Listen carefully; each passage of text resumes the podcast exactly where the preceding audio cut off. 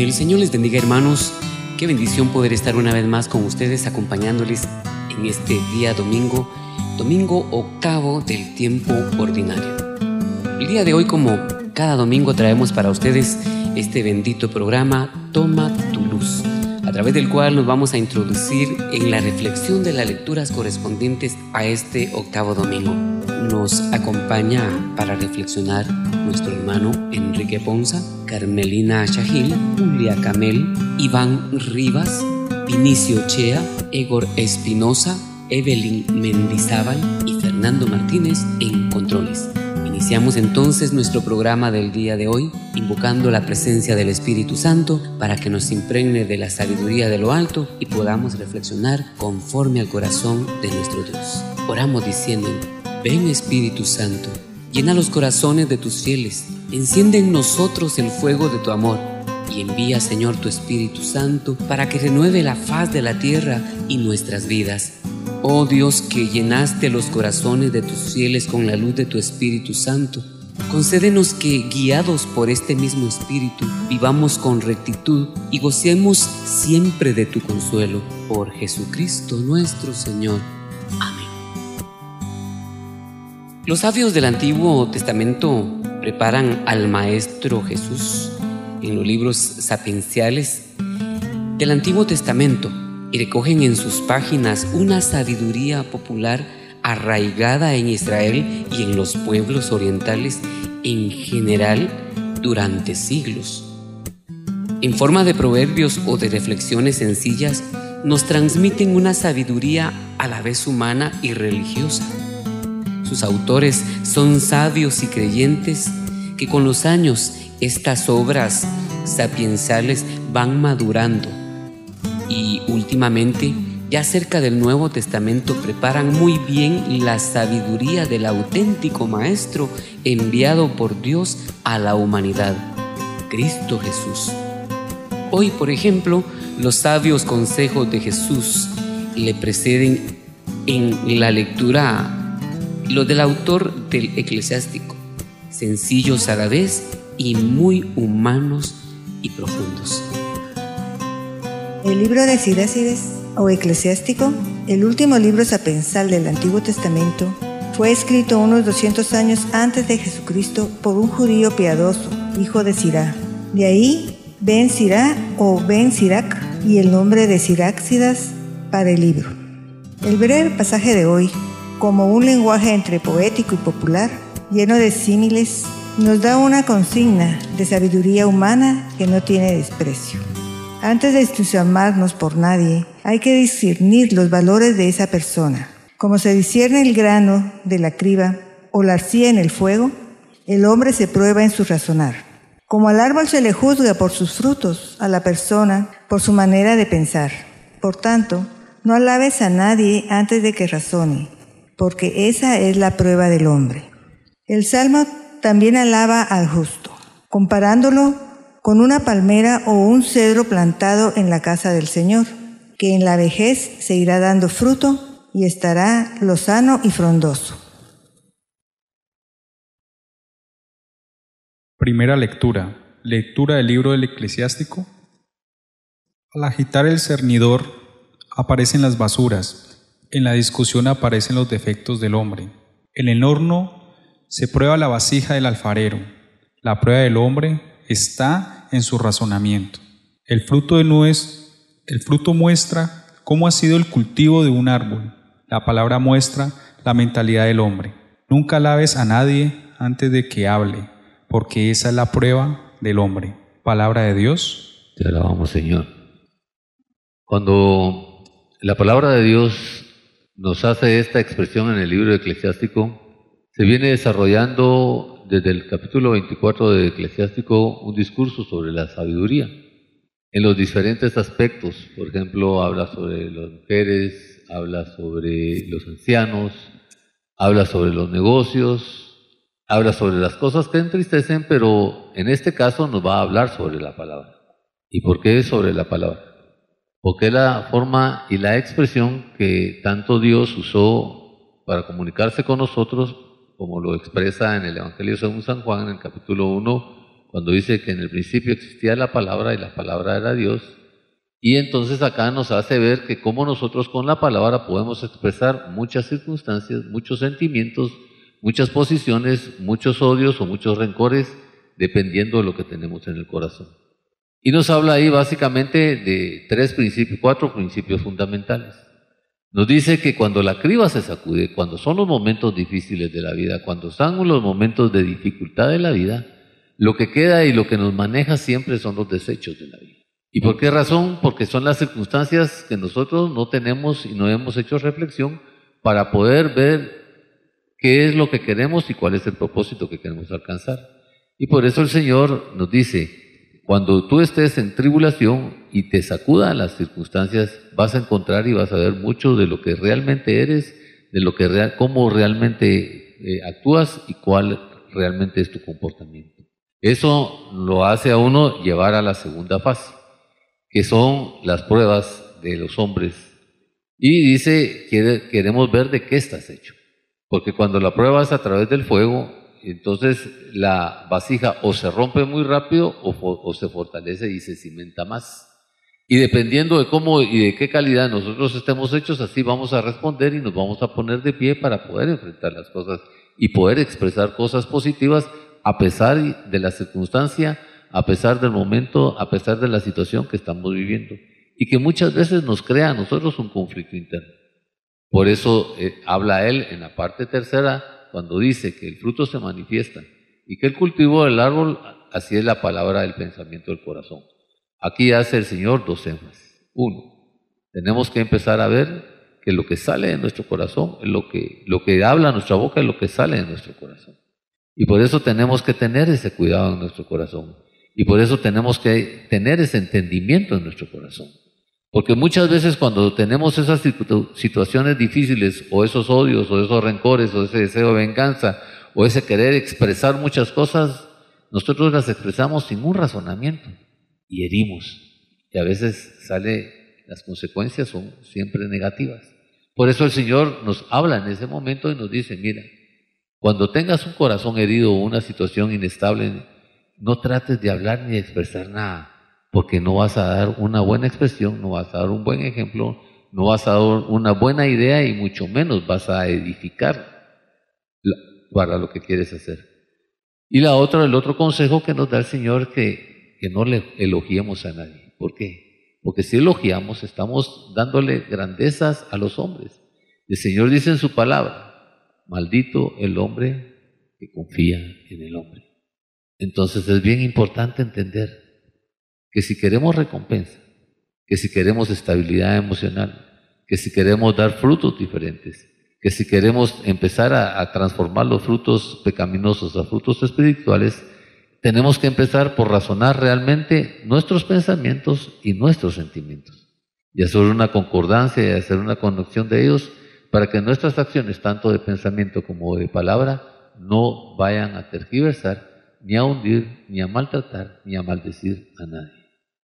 Al agitar el cernidor, claramente estamos viendo cómo se separa la basura.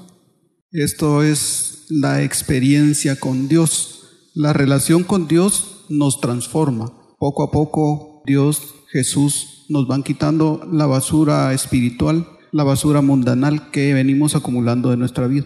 En nuestra primera experiencia con Dios nos abraza un fuego amoroso. Ese fuego amoroso que transforma nuestra vida es como el de la vasija del alfarero. El Señor nos está poniendo en todo su calor para templarnos, para darnos ese vigor espiritual que solo se puede transmitir a través del Espíritu Santo. El fruto, podemos ser un árbol sin fruto, podemos ser un árbol que vaya declinando y nuestra relación con Dios nos va a hacer que demos buenos frutos. El Señor Jesús nos va a fertilizar, nos va a hacer tierra nueva, nos va a hacer florecer y vamos a dar frutos buenos. Por nuestros frutos se conocerá nuestra fe. La palabra muestra la mentalidad del hombre. Ya cuando estemos cultivados por Jesús, nuestra forma de hablar, de expresarnos será diferente. Hablaremos de las cosas que Jesús está poniendo en nuestro corazón. Sin Jesús propiamente estaremos hablando de cosas del mundo. Con Jesús estaremos hablando de cosas celestiales, espirituales, una lengua nueva. Esto nos hace ver por qué nosotros no somos, no damos fruto. Y el Señor nos, nos pide que demos fruto. Porque muchas veces la pregunta es, ¿qué he hecho yo con los dones que Dios me ha dado? El Señor nos llama a reflexionar sobre la parábola de la higuera. En la parábola de la higuera, Jesús se acerca a querer tomar fruto de la higuera. En este momento, si tú fueras la higuera y Jesús se acercara a tu vida, a tomar fruto de ti, ¿qué fruto le pudieras dar? Y Jesús habla ahí que quería cortar esa higuera. ¿Por qué? Porque hacía tres años estaba él buscando fruto en esa higuera. Y eso nos llama a la reflexión, porque sale un siervo y le dice a Jesús, dale una oportunidad.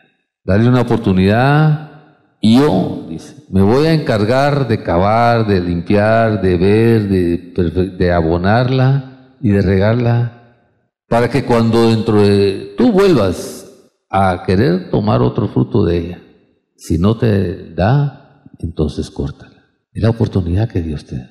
Es el momento que Dios te da.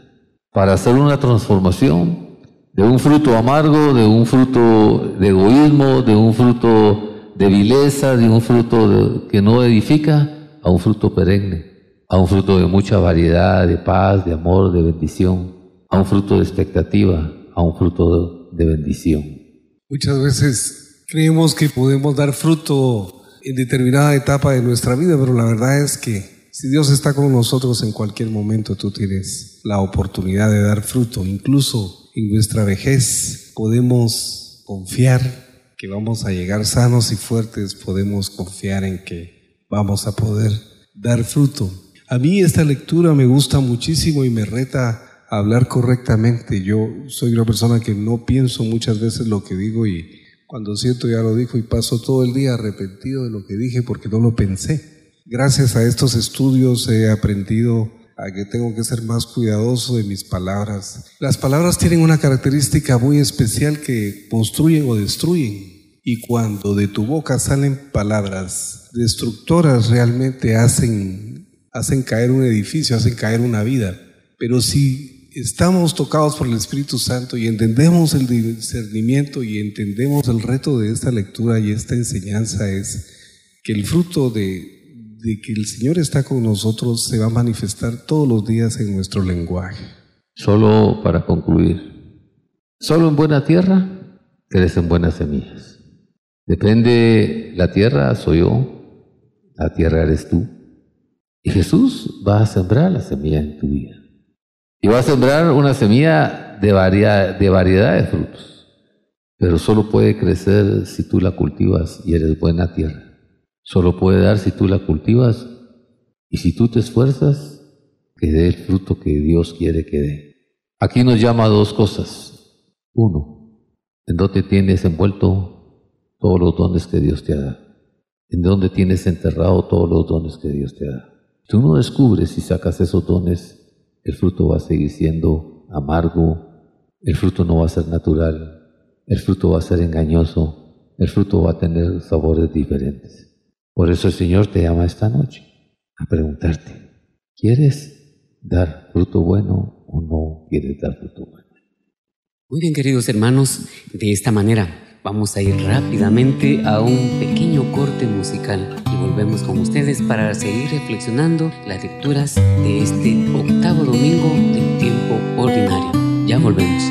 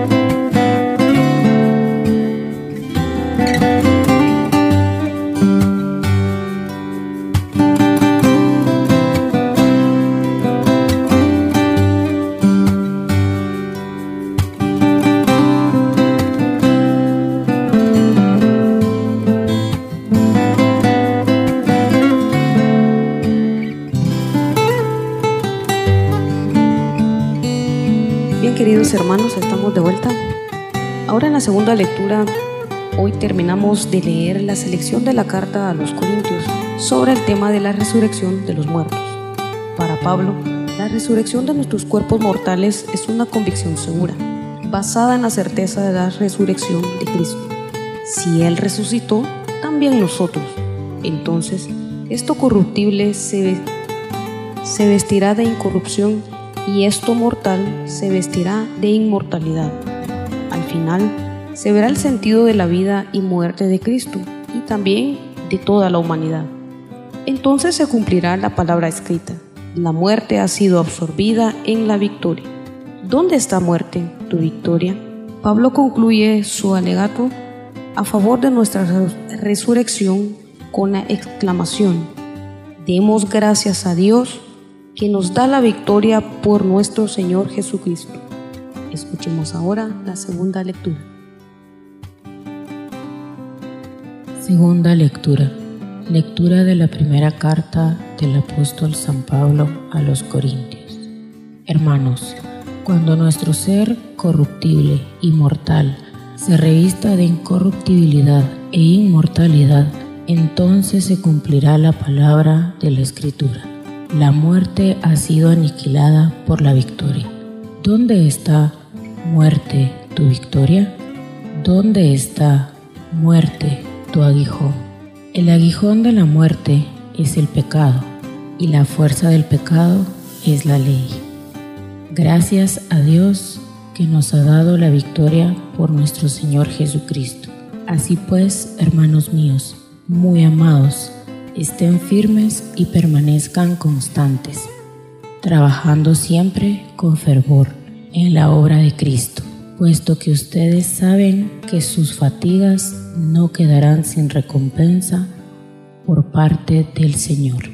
Palabra de Dios. Te alabamos, Señor. Acá San Pablo nos hace un análisis sobre cómo tenemos que, cómo Jesús venció lo corruptible y nos reviste de incorruptibilidad. Y nos hace y nos da la certeza y nos explica que a través de la resurrección de Jesús, la muerte fue vencida. Y nos da dos, dos expectativas. Una, el cumplimiento cuando dice en la palabra de Dios que el último enemigo que será destruido es la muerte. Y la muerte fue vencida por Jesús. Y nos da la certeza y la seguridad de que de la inmortalidad de nuestra alma. Por eso tenemos que eh, tener esa claridad entre lo mortal y la inmortalidad. Y por eso el Señor nos habla muchísimas veces a través de su palabra que tenemos que tener ese cuidado de la inmortalidad del alma. ¿Por qué razón? Porque tenemos que tener claro dos principios básicos. Uno, que volveremos al polvo de la tierra, como fue antes. Pero el Espíritu, nuestra alma, volverá a Dios, quien es quien nos la dio, a través del Ruach, del Espíritu Santo. Eso nos lleva a nosotros dos retos importantes. Uno, a cuidar nuestra alma, porque nosotros somos los guardianes y los vigilantes de ese proceso, no el Dios. Y depende de las acciones que nosotros tomemos, nosotros tenemos que cuidar ese proceso. Por eso en el Evangelio de San Mateo, en el capítulo 10, en el versículo 28 dice, no teman a los que matan el cuerpo, pero no pueden matar el alma.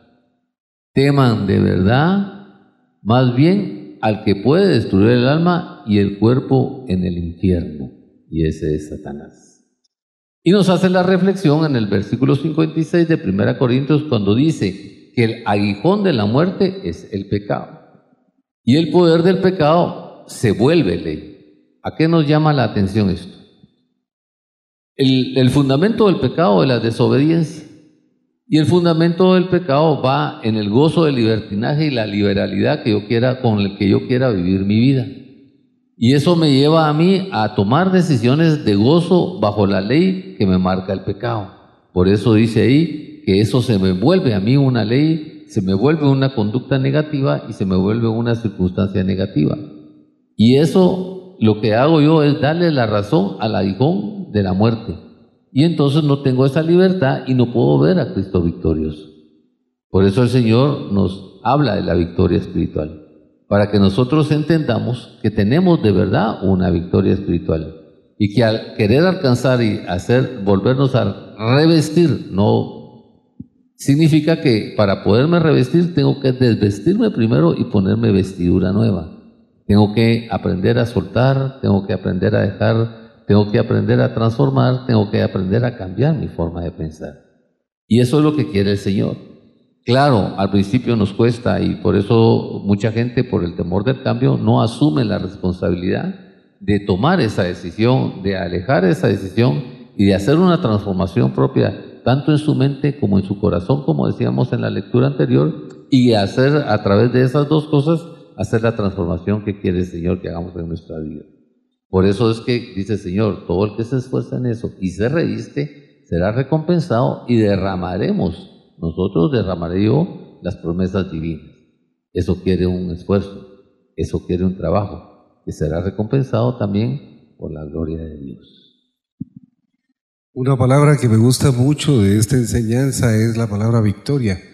Normalmente, si tú platicas con alguien, es muy fácil que esa persona eh, aflore o uno mismo aflora sentimientos y palabras de derrota si tú escuchas un noticiario, si tú ves el entorno que nos rodea, realmente la palabra, el común denominador puede ser la derrota.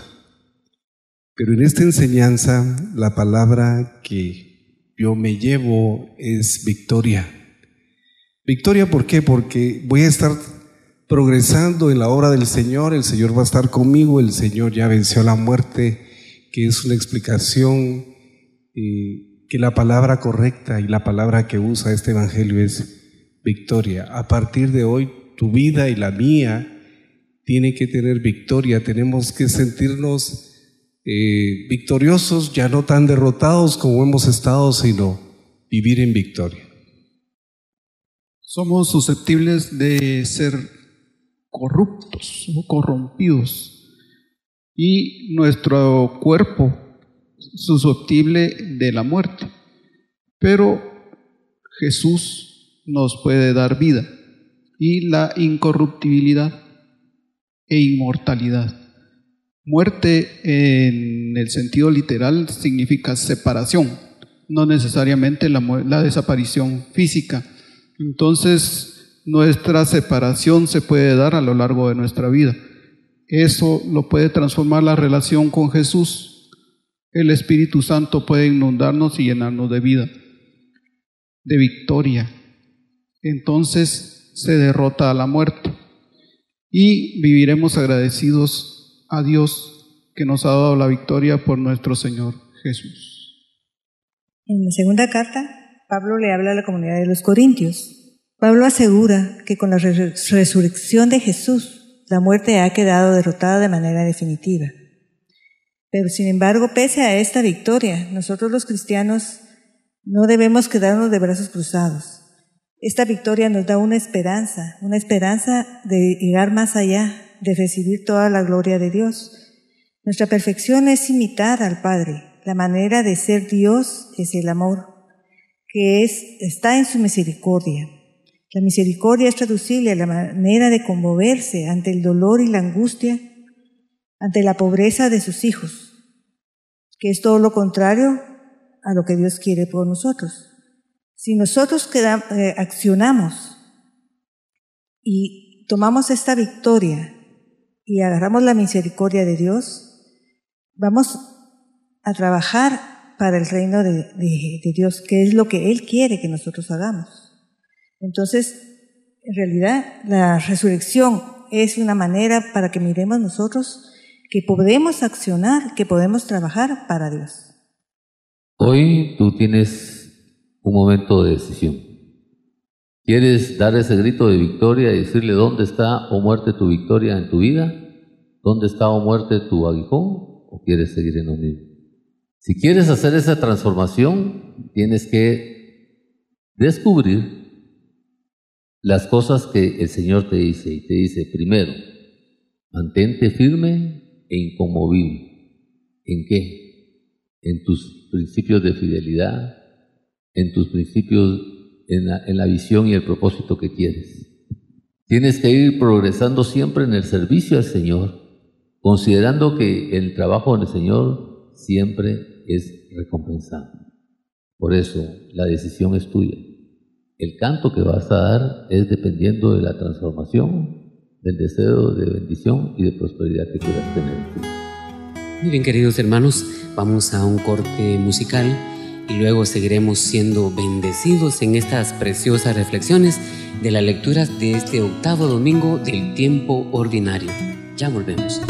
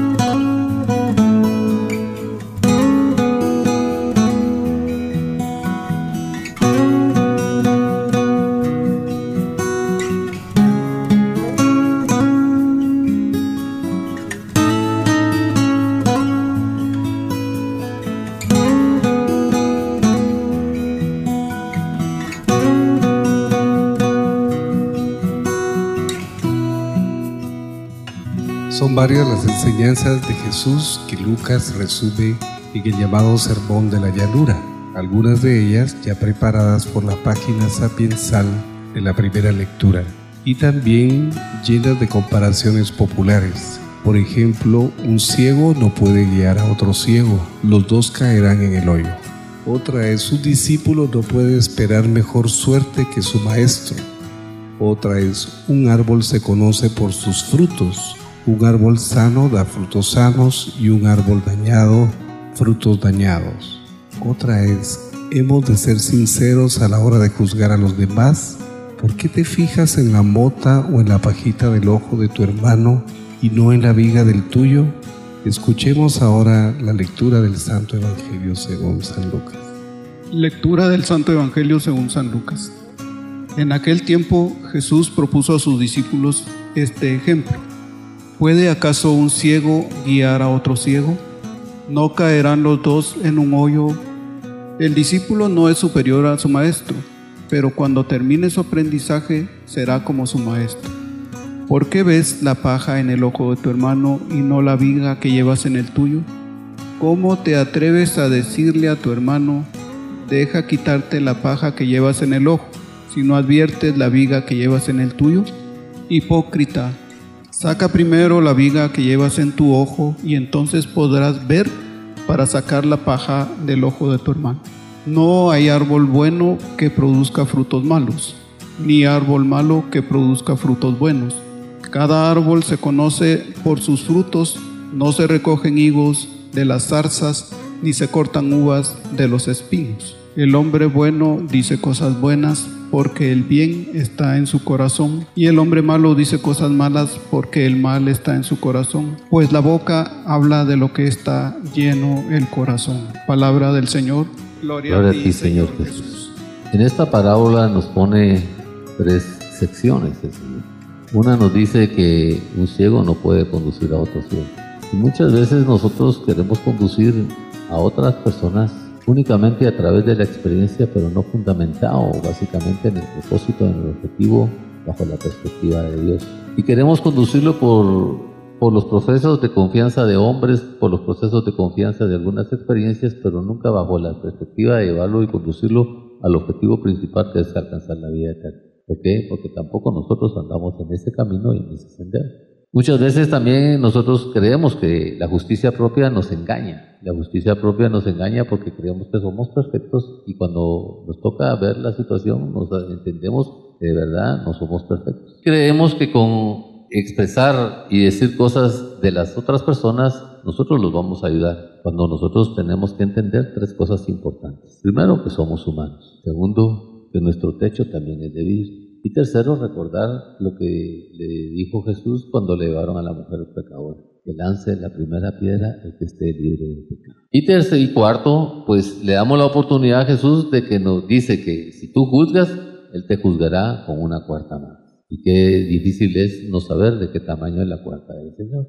Esto nos lleva a entender que tenemos que dar un tipo de frutos, pero también depende de de la relación y dónde estemos plantados y en dónde, de quién nos estemos alimentando, va a ser el tipo de fruto que nosotros vamos a dar. O muchas veces no damos fruto, porque hay fruto pecaminoso y hay fruto espiritual. El fruto pecaminoso es el que nos lleva a sentir el sabor amargo, el fruto pecaminoso es el que eh, tenemos en, con engaño, el fruto pecaminoso es el que lo damos a través del egoísmo, del rencor y por eso es que vivimos en la situación y es el sabor que nosotros tenemos en nuestra vida, porque es el fruto que es la semilla que está dando fruto de lo que nosotros hemos cuidado y hemos permitido que crezca en nuestra vida. Para esto nos enseña el Señor tres deberes. El primero, cuál es la visión espiritual que nosotros tenemos. En el momento que nosotros no tengamos una visión de nuestra vida, un propósito de nuestra vida, una meta de nuestra vida, no vamos a alcanzar ninguna meta espiritual. Y eso nos obliga a nosotros a hacernos una limpieza espiritual, porque no podemos alcanzar la gloria de Dios viviendo en pecado. No podemos alcanzar la victoria de Dios no caminando en el sendero que Él quiere. Y entonces nos reta a hacer un examen de conciencia. Y sobre todo nos, nos, nos obliga a que nuestras conductas hipócritas, nuestras conductas de querer conseguir lo que queremos a costa de muchas cosas, nos lleva a una circunstancia difícil. Y entonces abandonamos la tarea que hemos arrancado. Y eso es porque no hemos entendido. Por eso cuando el Señor dice, sean perfectos como el Señor, como Jesús es perfecto, no hemos entendido esa perfección. Y la perfección del Señor se basa básicamente cuando dice que Él es la roca.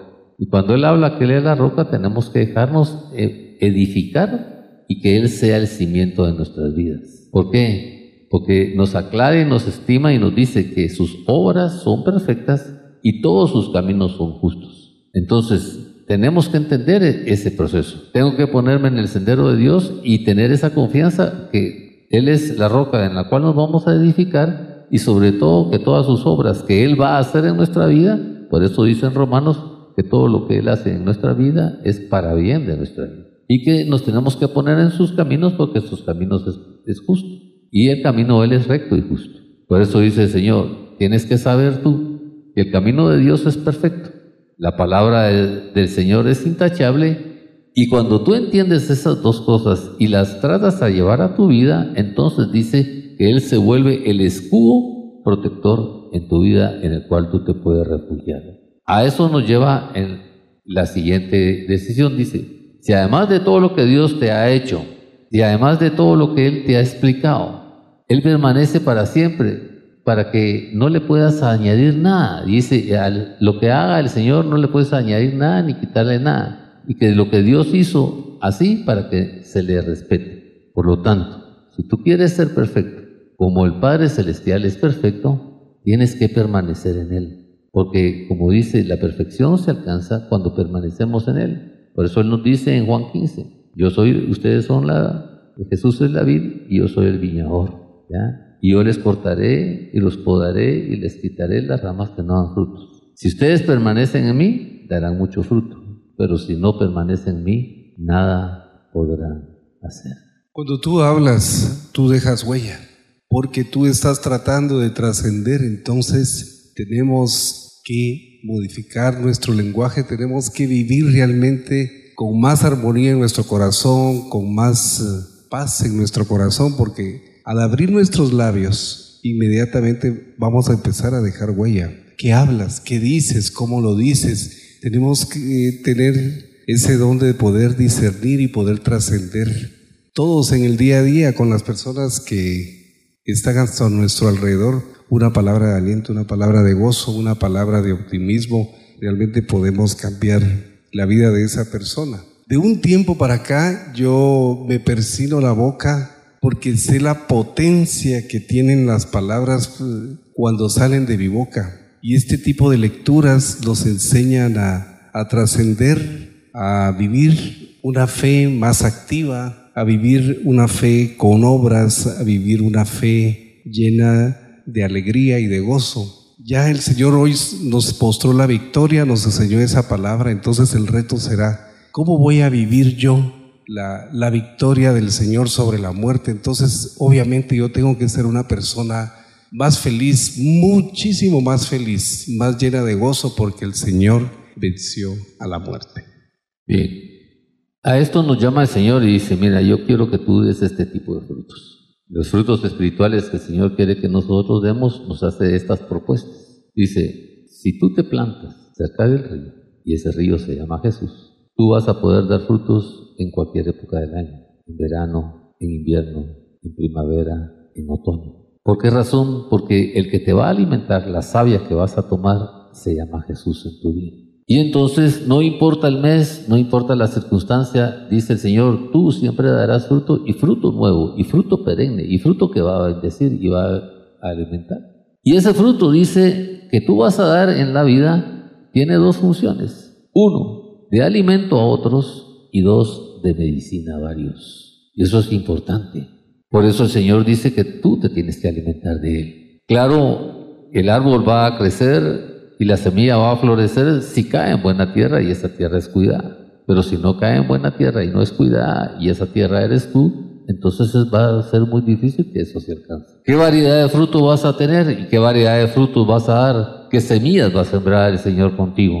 El Señor va a sembrar las semillas de paz, semillas de alegría, semillas de paciencia, semillas de amabilidad, semillas de bondad, semillas de fidelidad a tus principios. Y entonces eso te va a hacer, te va a dar dos, dos aspectos en tu vida, dos características en tu vida. Te va a formar en humildad, en docilidad y te va a dar el dominio propio que tanto has querido tener. ¿Por qué? Porque con esas cosas no hay condenación en la vida. Vas a vivir en esa paz y en esa forma que quiere darte. Por eso dice que el fruto que vas a dar es sin defecto. ¿Por qué? Porque cuando tú des el fruto de acuerdo a la luz de Él, es un fruto consistente, con bondad, con justicia y de verdad. Por eso el producto de la sabiduría celestial es que tú de verdad seas bondadoso y que des fruto de abundancia que hagan crecerte y crecer a quienes tomen los frutos de tu vida.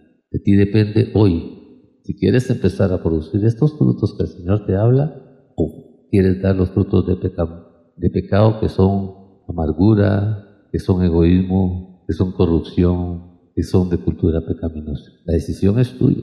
Dios está dispuesto a orar y cumplir la promesa, pero es lo que tú decías quieras hacer. Como buen ciego, ¿cómo puedo hacer yo para encontrar otro ciego a quien guiar? Es imposible. Entonces, hermanos, un ciego jamás podrá encontrar un ciego a quien guiar y un ciego tal vez no es necesariamente la ceguera, sino cómo puedo yo discernir a quien guiar. Mi vanidad me va a hacer ver a todos como necesitados de un guía y a mí como el guía perfecto. Imposible. El discípulo no es superior a su maestro, dice también la palabra, pero cuando termine su aprendizaje será como su maestro.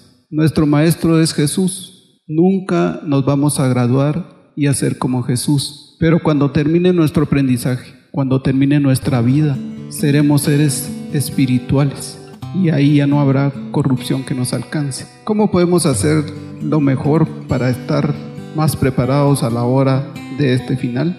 La palabra no lo dice. Estemos firmes y permanezcamos constantes.